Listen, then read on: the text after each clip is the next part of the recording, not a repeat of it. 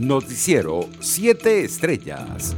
El coordinador nacional del Programa Venezolano de Educación y Acción Provea, Rafael Uzcategui, reiteró que el gobierno venezolano ha sido el principal beneficiario de la cooperación internacional, cuya recepción demoniza en sus adversarios.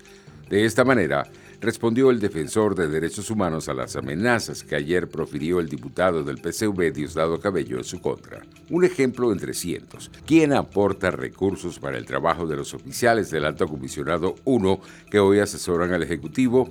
Ustedes dirán, escribió Uzcategui en sus redes sociales. Por su parte, el obispo de San Felipe y administrador apostólico de Barquisimeto, Monseñor Víctor Hugo Basabe, exhortó a las autoridades venezolanas a tener misericordia y revelar la información real que se maneja sobre la acción que ha tenido el COVID-19 en el país. Durante la homilía, por la Eucaristía solemne con motivo de la visita 165 de la Divina Pastora, que por primera vez en su historia no se llevó a cabo por la pandemia, y que se hizo a través de las redes sociales y medios de comunicación, el prelado pidió que la verdad salga a la luz, por más dolorosa que sea, y recalcó que la mentira no tiene fuerza.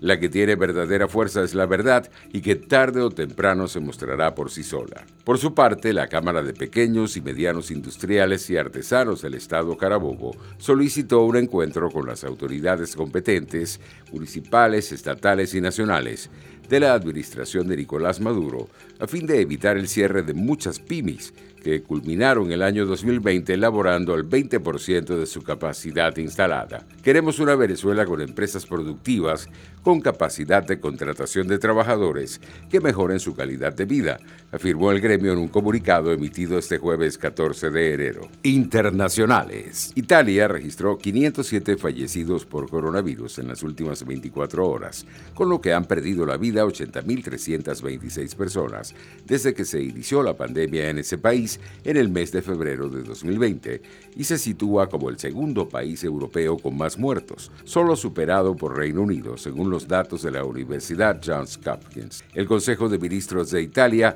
aprobó anoche un decreto con el que extiende el estado de emergencia hasta el 30 de abril y de las medidas restrictivas actualmente vigentes y en algunos casos con mayores limitaciones hasta el 5 de marzo. En otras informaciones, 10 comunidades autónomas continúan hoy en alerta por el frío en España, a lo que se unen los fuertes vientos y dos de ellas, Aragón y Castilla-La Mancha, siguen en riesgo extremo por temperaturas mínimas de entre 12 y 15 grados bajo cero, tal y como lo informó la agencia de meteorología en su página web. Entre tanto, el líder opositor ruso, Alexei Navalny, que anunció su regreso a Rusia el próximo domingo, se encuentra en busca y captura, por lo que puede ser detenido nada más pisar suelo ruso informó hoy el periódico Rosistaya Gazeta, órgano oficial del gobierno de la Federación Rusa. Navalny, precisa la publicación, fue declarado en busca y captura el 29 de diciembre del año pasado por el Servicio Penitenciario Federal de Rusia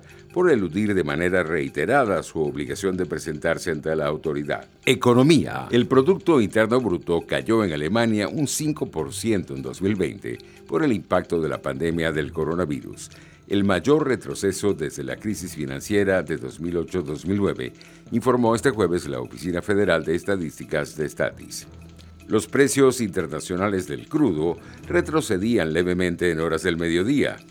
El WTI de referencia en Estados Unidos se cotizaba en 52 dólares con 30 centavos el barril, mientras el Brent de referencia en Europa se ubicaba en 55 dólares con 27 centavos. Deportes. Con una ofensiva de 14 imparables, capitaneada por Osvaldo Arcia y William Sastudillo, Caribe Sanzuategui salió con ventaja en la serie semifinal contra Navegantes del Magallanes al someter a los turcos 12 carreras por 9 en el estadio José Pérez Colmenares de Maracay. LeBron James anotó 26 puntos y Los Angeles Lakers arrollaron 128-99 al Oklahoma City Thunder el miércoles para establecer un récord de franquicia con su séptimo triunfo consecutivo de visita para iniciar la temporada. Montrezl Harrell agregó 21 unidades y Anthony Davis sumó 18 tantos y 7 rebotes. Los campeones defensores han ganado cuatro compromisos seguidos y tienen la mejor marca de la NBA de 10-3. Superaron a la escuadra de 1985-86 con su récord de 7-0 en cancha ajena. Noticiero 7 estrellas.